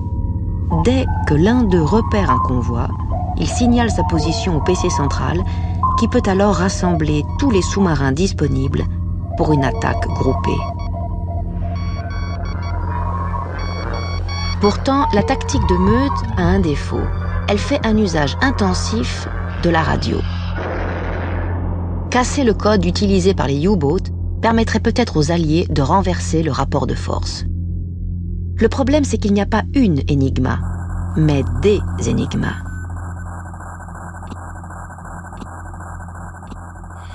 Par chance, il y a un sous-marin allemand qui est intercepté par un sous-marin britannique qui s'appelle le Bulldog et euh, qui est obligé de faire surface. On est en mai 1941. Euh, Les Allemands croient avoir sabordé le sous-marin. Euh, en fait, il coule trop lentement. Et le, Bulldog envoie un équipage, une partie de l'équipage sur place, et ils arrivent à sortir le livre de code.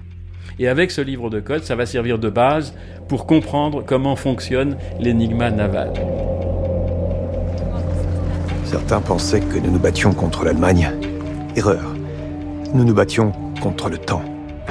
L'Angleterre mourrait de faim, littéralement. Les Américains envoyaient 100 000 tonnes de nourriture chaque semaine et... Euh, chaque semaine, les Allemands envoyaient ce pain dont nous avions désespérément besoin tout au fond de l'océan. Notre échec, chaque jour, se confirmait aux douze coups de minuit. Tic, tac, tic.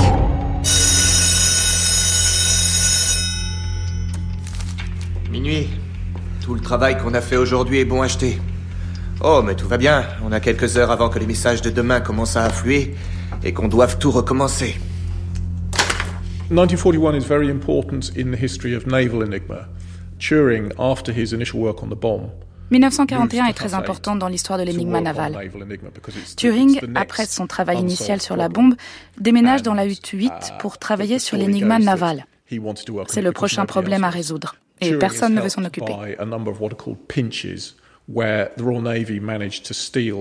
Turing est aidé par ce qu'on appelle des chapardages de la Navy qui parvient à voler des livres de code allemand. Les machines Enigma en tant que telles, pas besoin. On les comprend déjà. Mais les feuilles de clés, les livres de code, ça c'est utile. De nombreuses opérations en Norvège permettent ces captures. La Navy se dit alors qu'au lieu d'attendre que la chance lui permette de telles saisies, elle doit organiser la capture de ces documents. Ça donne à Bletchley l'opportunité de lire les messages du mois précédant les vols. Et en étudiant la uh, façon dont les documents sont construits, Turing parvient à comprendre comment on pouvait décrypter les mois pour lesquels on n'avait pas les codes. Ces vols sont donc très importants. Et la même chose arrive à la fin de 1942, um, quand les Britanniques essaient de déchiffrer l'énigma à quatre rotors des Sharks, le nom de code des U-boats. Des livres de code sont récupérés dans un sous-marin coulé en Méditerranée, le U-559, et ces documents, quand ils arrivent à uh, Bletchley, permettent d'avancer sur les codes navals. En octobre 1941, euh, les gens, notamment Turing et Welshman et quelques autres, se plaignent du fait qu'ils n'ont pas les moyens euh, d'accélérer la production de décryptage. Et ils décident de s'adresser personnellement à Churchill. Turing, Welshman et deux ou trois autres, euh, Milner Barry et quelques autres champions d'échecs et mathématiciens ont pris leur courage à deux mains parce que c'était vraiment, on contournait la direction. Hein. Personne n'aurait osé faire une chose pareille. Ils, ils ont osé. Mais par, par, par, par quelle entremise il fallait... Euh, probablement par courrier postal. Euh, Monsieur Churchill, Downing Street, voilà. Et Churchill réagit immédiatement et envoie une minute, de ses minutes préférées, vous savez, avec les, petites fiches rouges, Action this day, et hein, pour action immédiate, et ça donne ceci. See to it that they have all they want in absolute priority and report to me that this has been done. Faites en sorte qu'ils aient tout ce qu'ils veulent en priorité absolue et rapportez-moi immédiatement que cela a été fait. Et donc il a veillé mais comme une mère poule sur euh, Bletchley Park jusqu'à la fin de la guerre, parce qu'il savait que c'était ça qui allait permettre de gagner la guerre. Donc ils avaient une protection maximale de la part du Premier ministre, très important, essentiel.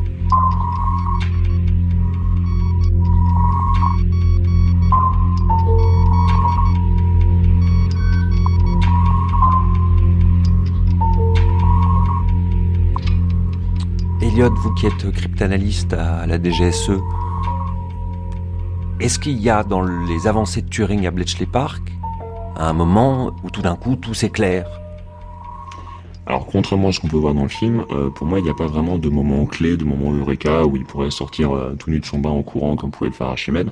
C'est vraiment un travail de fond qui a été fait au fur et à mesure, qui repose sur euh, des mécanismes de cycle qui apparaissent dans les messages chiffrés mais pour exploiter ces mécanismes de chiffres, il faut avoir une idée du message qui est en dessous. Et donc là-dessus, ils vont euh, travailler euh, en analysant les messages qu'ils pourront, avoir à leur disposition. Et là, pour le coup, ce qui est très vrai dans le film, c'est qu'ils vont utiliser des biais dans le clair supposé qu'il y a en dessous L'un des biais pourrait être par exemple Heil Hitler qui est toujours présent à la fin, ou alors les messages stéréotypés de la météo allemande, de la météo militaire, qui utilisent un corpus vocabulaire extrêmement restreint et qui sont extrêmement euh, stricts sur l'heure à laquelle est envoyé le message, par exemple à 6 heures du matin. Ce qui est assez vertigineux, c'est que tout à coup, les Allemands vont se faire avoir par leur culte du chef, et ça c'est merveilleux, parce qu'en cherchant ces récurrences, tous les matins il y a un bulletin météorologique, et donc il y a des mots qui reviennent. Par exemple, il y a Wetter, qui veut dire le temps en allemand. Mais surtout, euh, les nazis terminent systématiquement leurs mots par Heil Hitler. Et donc quand il comprend ça, il a le H, le E, le I, le L, et donc il a quand même euh, un, amorce de récurrence. Et donc en suivant cette logique des probabilités, il va finir par arriver à faire tomber, et grâce à sa machine qui va les écluser les unes après les autres à, grand renfort de, de, la technologie de l'époque, il va arriver finalement à trouver cette clé du jour, et parfois euh, très très vite après les premiers messages du matin. À Bletchley Park, il n'y a pas de moment eureka Arnaud Delalande Alors, il n'y a pas de moment Eureka, il y en a quand même, mais c'est une succession de moments Eureka, et c'est aussi une succession de moments tragiques. Parce que quand il comprend, quand il arrive à décoder les messages, bien sûr que si, c'est quand même un moment Eureka, au sens où tout à coup, là, ça bascule. Mais après, euh, se pose un problème qui est abominable. Si Hitler découvre qu'on arrive à lire dans sa pensée, tout est par terre. Donc, le jeu de probabilité devient de considérer le seuil de tolérance de mort acceptable pour ne pas qu'Hitler le sache. Autrement dit, on ne peut pas déjouer tous les coups des Allemands, il faut laisser mourir quelques marins. Et donc commence aussi un jeu de probabilité terrifiant qui est celui des comptes de vie humaine. Qu'est-ce qui est acceptable? Qu'est-ce qu'on va, qui on va sacrifier? Et Turing, qui est un être humain bouleversé, évidemment, a pleine conscience de cette responsabilité. Et ça, c'est la dimension tragique aussi du personnage. Un escadron de bombardiers de la Royal Air Force vise miraculeusement l'emplacement exact des sous-marins. Dites-moi ce que les Allemands vont en conclure?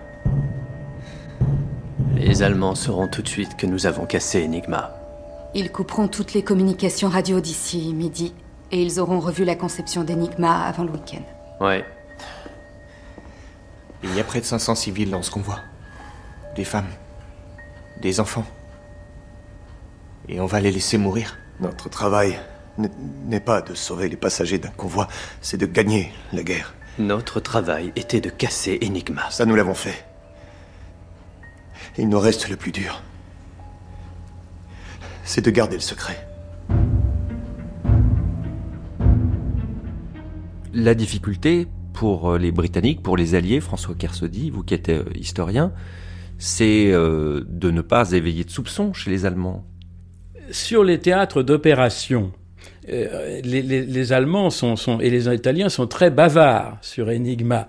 Ils annoncent leurs offensives, les troupes qu'ils vont mettre à la disposition de cette offensive, le jour et l'heure de déclenchement de l'offensive, donc euh, c'est du pain béni, il faut bien voir, et ça explique énormément de victoires, eh bien, euh, il y a deux possibilités. Soit la victoire est suffisamment importante, et dans ce cas-là, on fait avec tous les renseignements qu'on a, et on ne s'occupe pas de ce que vont en penser les Allemands. Euh, soit elle n'est pas suffisamment importante, soit euh, on a la, possibilité de faire en sorte que les Allemands croient que des espions ou des avions ou des sous-marins ont détecté à l'avance les préparatifs de l'offensive. Ça, ça se fait très souvent. On envoie des patrouilles, par exemple, qui en fait ont, pour seule mission de se faire voir des Allemands avant leur offensive. Et à ce moment-là, ça permet d'expliquer après que l'offensive est déjouée. Mais si on ne peut pas faire ça, alors à ce moment-là, on laisse l'offensive euh, se dérouler, mais comme on les attend, l'offensive est en général cassée. C'est le cas, par exemple, à Alam Halfa. Alam Halfa, c'est là que Rommel a été arrêté en août 1942 et est arrêté parce que euh, Montgomery sait exactement, connaît exactement le plan de bataille de Rommel.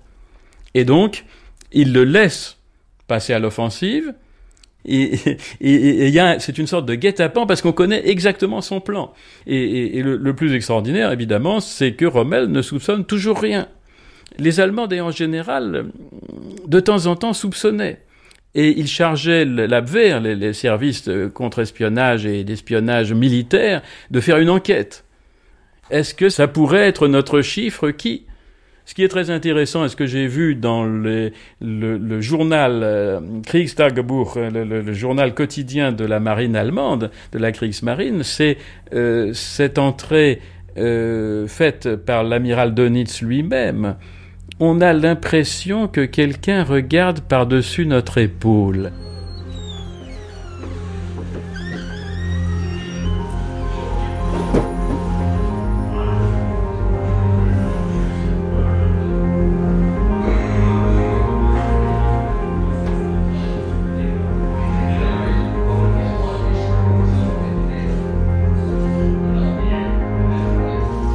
David Quignon.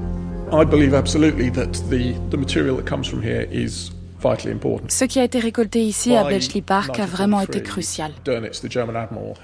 En 1943, Donitz, l'amiral allemand, admet sa défaite. Beaucoup d'U-boats sont retirés de l'Atlantique et il arrête d'attaquer les convois comme il le faisait jusqu'alors. Pour l'avancée de la guerre, c'est très important parce qu'entre l'automne 1943 et le printemps 1944, c'est la préparation du débarquement et de la reconquête de l'Europe. Or, si l'armée américaine n'avait pas pu rejoindre l'Angleterre, elle n'aurait pas pu parvenir en France. D'où l'importance vitale de la victoire dans l'Atlantique. C'est la première grande réussite de Bletchley. La deuxième, c'est le débarquement lui-même.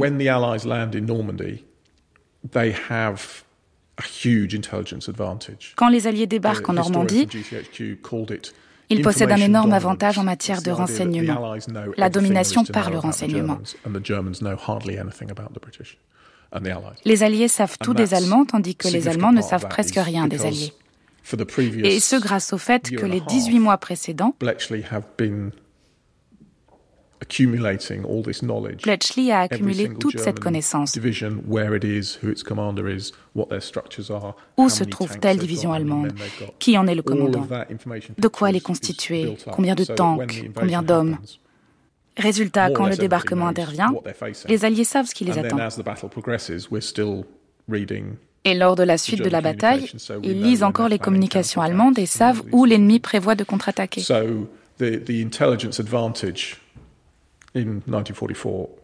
L'avantage du renseignement en 1944 est donc absolument crucial. Est-ce que pour autant c'était l'élément le plus important C'est difficile à dire. Pour moi, le débarquement, c'est comme une table. Ça tient sur plusieurs pieds. Si vous en retirez un, la table est moins stable. Le renseignement, c'est un de ses pieds. Cédric Villani, mathématicien. Il est tout à fait plausible que sans Alan Turing en particulier, la guerre mondiale euh, aurait duré nettement plus que ce qu'elle a duré. On peut aller jusqu'à euh, deux années d'écart de plus parce que il n'aurait pas été possible de repérer les sous-marins nazis sans le décryptage des codes. Il n'aurait donc pas été possible d'organiser la euh, traversée de l'Atlantique dans le cadre du débarquement de Normandie. Il aurait fallu attendre peut-être deux années de plus avant que les choses soient au point. Peut-être même qu'il aurait fallu que les Américains aient recours à l'arme atomique en Europe. Enfin, pour le coup, Alan Turing est l'une des très rares personnes dont on peut dire, si ça se trouve, si lui avait pas été là, l'histoire du XXe siècle aurait été différente.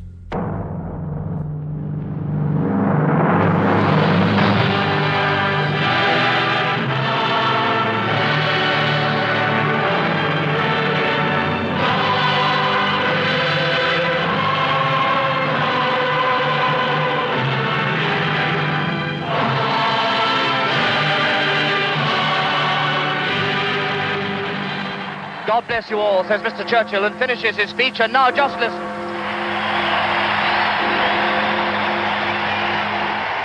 Whitehall, quartier des ministères. Au balcon du ministère de la Santé, M. Winston Churchill vient d'apparaître. La foule est énorme et tumultueuse. M. Winston Churchill est souriant, il est entouré de ses ministres et de quelques membres de l'état-major impérial. La foule le salue, agitant les mains, des mouchoirs et des chapeaux. 8 mai 1944.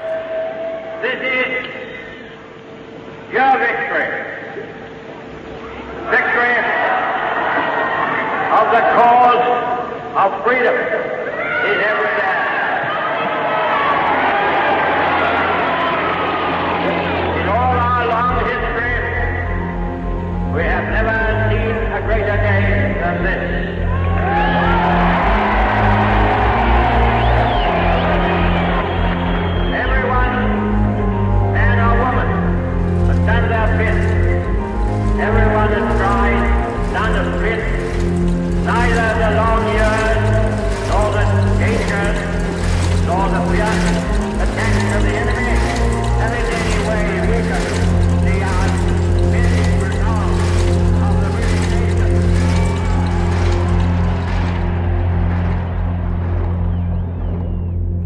Si euh, Churchill rencontre Turing, s'ils se rencontrent personnellement, les deux?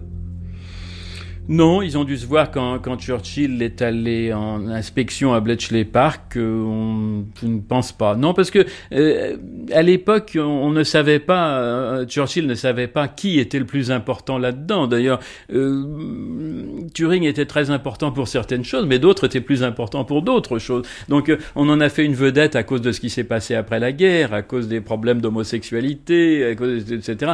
Mais tout ça pendant la guerre, non, il n'y avait pas de tête qui dépassait. Euh, vu, vu de Downing Street, c'était une équipe. Donc euh, pourquoi Turing hein? Voilà, des gars brillants, à Bletchley Park, il y en avait des quantités, et des gars excentriques aussi, des homosexuels aussi. Euh, voilà. Donc Turing, voilà, c'est un parmi dix mille un des plus brillants, mais un, des peut-être un, des 200 cerveaux les plus brillants qui émergeaient de cela. Mais bon, voilà, Churchill ne savait pas que Turing allait devenir une vedette.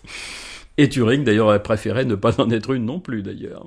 Churchill does visit in the autumn of 1941. Uh, Churchill se rend effectivement à Bletchley Park à l'automne 1941. On sait qu'il est venu à ce moment-là. On n'est pas sûr qu'il soit venu à d'autres occasions. C'est possible mais pas publiquement. On lui a montré le site et il a uh, rencontré des membres du personnel.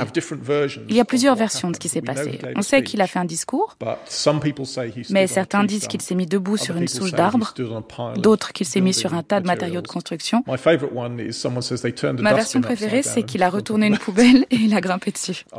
Je pense qu'on devrait avoir un mémorial avec une poubelle retournée. Il est venu et il a parlé. Et tous ceux qui étaient là s'en souviennent. Ils étaient galvanisés parce qu'ils sentaient que leur travail était reconnu.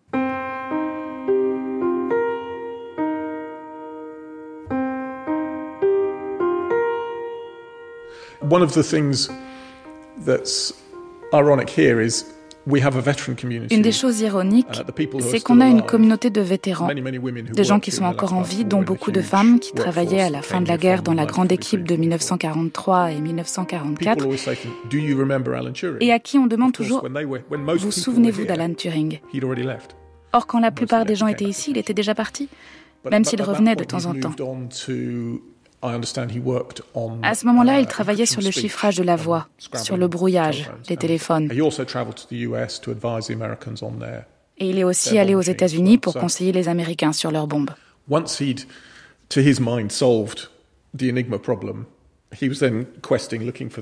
Donc une fois qu'il avait résolu le problème d'Enigma, il était allé chercher le défi intellectuel suivant, s'occupant d'autres affaires, dont les gens ne se souviennent pas forcément. The the image you get of Turing when he is here in the early half, the first half of the war, is of a man who L'image qu'on a de Turing quand il est là pendant la première moitié de la guerre, c'est un homme qui vit dans sa um, propre tête. He is quite social, but il est assez sociable, mais il aime sa solitude. Quand il rejoint l'équipe de Dilly Knox dans le Cottage 3, il travaille dans un grenier. Et il travaille tout seul en haut là-bas. Quand les femmes qui travaillaient en bas allaient prendre le thé, il n'allait pas avec elles. Il continuait à travailler, donc elle lui rapportait du thé et des sandwichs qu'elle lui faisait passer en les mettant dans un panier accroché à une corde qu'il tirait depuis là-haut pour ne pas avoir à descendre. Pour lui, il ne s'agissait même pas vraiment de renseignements ou de gagner la guerre. C'était des problèmes à résoudre et des défis intellectuels. L'autre chose frappante, et qui apparaît sur son carnet de notes de 1942 que nous conservons, c'est qu'il est plein de notes de mathématiques pures.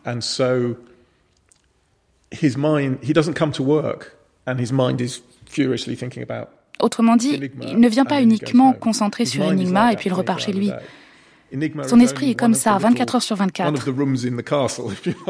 Enigma, c'est seulement une des pièces du château, si vous voulez.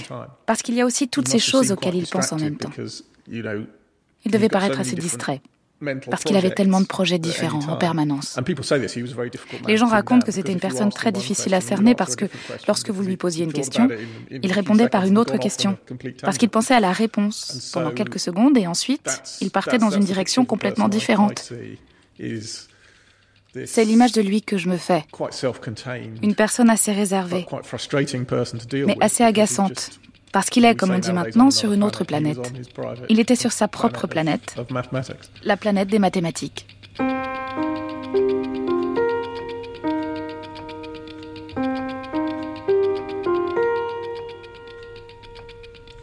Bruno Fulini, comme euh, historien, comme essayiste, vous vous piquez depuis euh, longtemps d'histoires louches, euh, secrètes et si possible oubliées.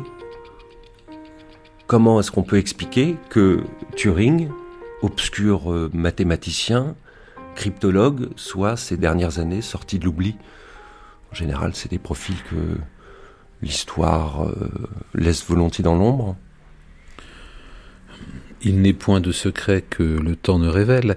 Et euh, au fil du temps, les dossiers s'ouvrent, les langues se délient, les témoignages se font jour, on apprend des choses. Accessoirement, euh, Turing correspond mieux euh, à la mentalité euh, contemporaine que dans les années qui ont suivi la guerre. Je pense que dans les années 1950, 1960, on célébrait plutôt les combattants, ou alors dans le monde des services secrets, ceux qui avaient risqué leur peau sur le terrain, qui avaient sauté en parachute, qui avaient fait des pick-up, qui avaient fait des sabotages des hommes d'action en quelque sorte.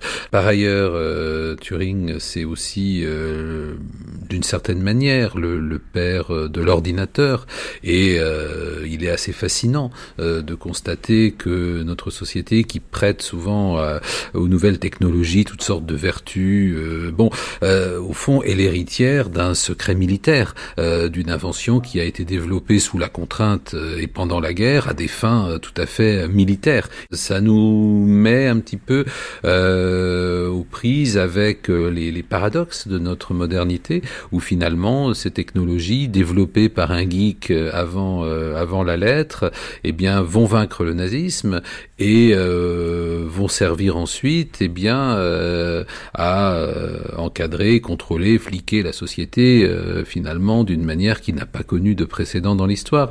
Donc là-dessus, c'est un destin qui le dépasse lui-même en tant qu'individu et qui est très intéressant pour les contemporains que nous sommes, peut-être plus que pour ceux qui avaient vécu la Seconde Guerre mondiale et qui lui avaient survécu et qui préféraient les récits de, de bataille ou d'exploits les récits de combattants.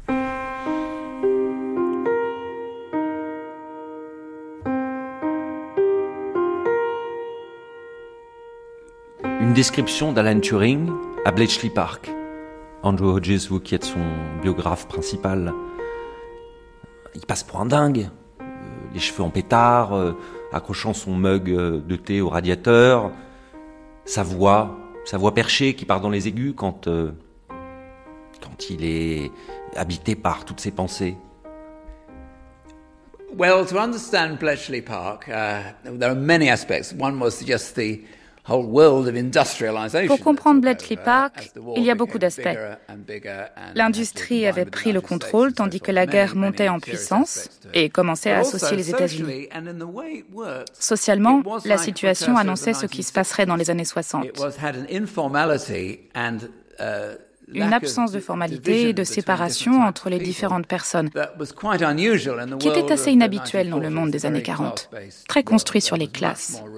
Il y avait beaucoup plus d'espace pour que les gens soient indépendants. Et Alan Turing était dans une drôle de position. C'était le chef de la section de l'énigme naval. Il n'était pas un manager naturel. Il avait toujours tout fait dans son coin avec ses idées à lui, il était assez indépendant et il n'était pas la meilleure personne pour diriger un bureau. Je ne pense pas qu'il ait mal fait, mais Hugh Alexander, qui est arrivé en tant que champion d'échecs, qui l'a remplacé en 1942, était à tout point de vue un superbe leader et a tout fait parfaitement fonctionner. Alan Turing n'était pas comme ça. Il avait des façons bizarres de faire les choses. Il était sûrement étrange, il portait des vêtements bizarres, il courait, il pédalait d'une drôle de façon. Il n'avait rien trouvé d'autre qu'un masque à gaz contre son rhume des foins. Ce sont des choses que les gens appréciaient. C'était le prof marrant, comme on l'appelait. C'était les deux côtés de la médaille. Quelqu'un de très individualiste qui pouvait faire quelque chose de complètement nouveau, mais il ne faisait pas les choses comme tout le monde.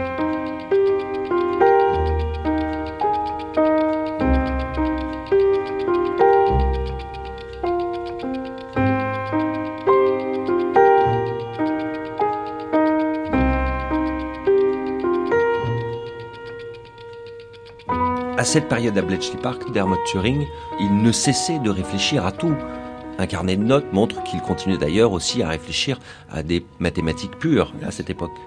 Yes, uh, this is this is this is true. He was working on uh, mathematical problems. Oui. Um, il réfléchissait à des problèmes mathématiques et dans la deuxième partie de la guerre,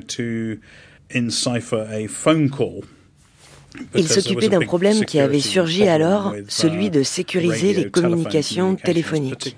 Parce qu'à cette époque, il y avait un problème de sécurité des appels passés entre Churchill et Roosevelt, qui étaient écoutés par les Allemands.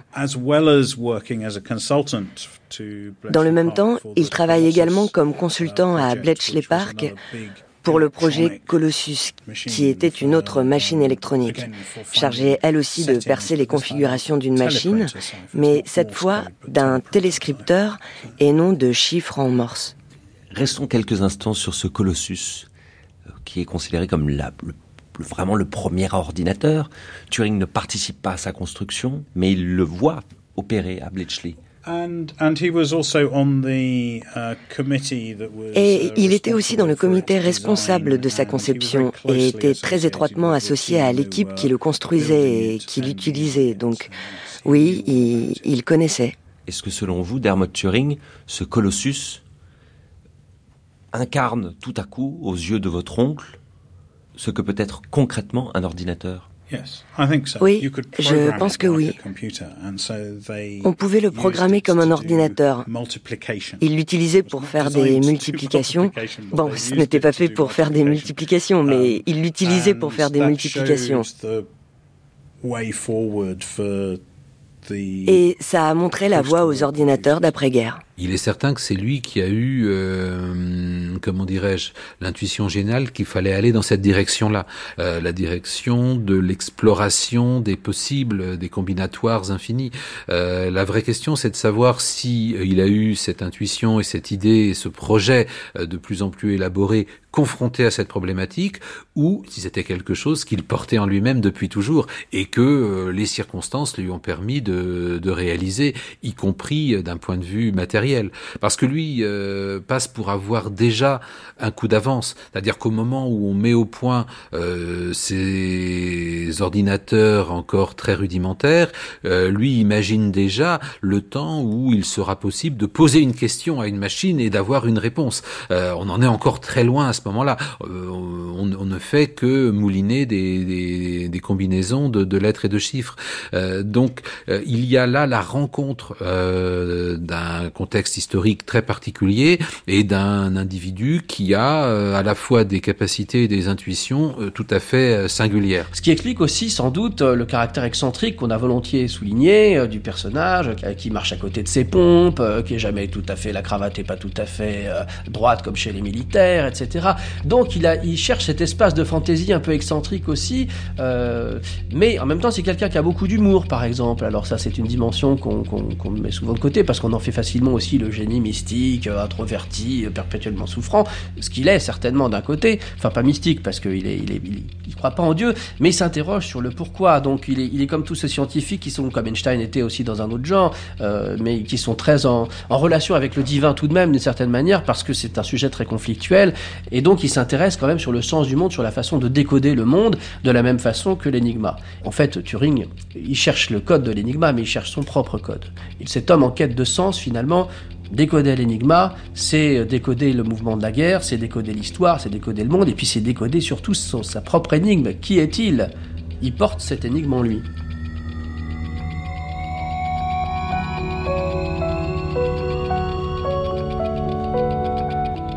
Cette énigme, Turing la porte en lui depuis toujours. Dès ses premiers pas, il avait démontré d'étonnantes prédispositions, faisant de lui un gamin curieux et singulier, passionné de chiffres et de machines, ce sur quoi nous nous pencherons demain.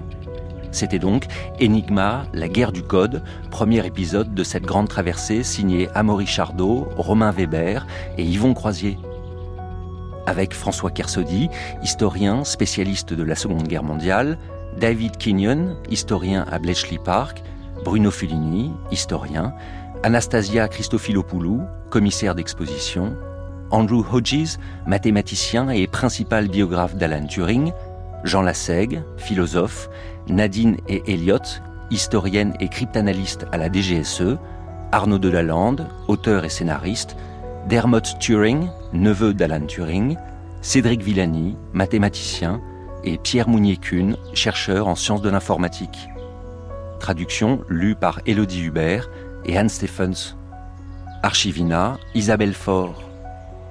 Extrait des films Imitation Game de Morten Teildum, la drôle de guerre d'Alan Turing, documentaire de Denis van Verbeke, et de la vidéo de Bruce Benamran consacrée à Alan Turing, visible sur sa chaîne YouTube Y penser. Les extraits des discours de Winston Churchill, doublés par Michael Lonsdal, étaient eux tirés de la grande traversée consacrée à Churchill par Pierre Assouline en 2010. Bibliographie et liens sur le site de France Culture où vous pouvez réécouter et télécharger cette émission. À demain pour la suite.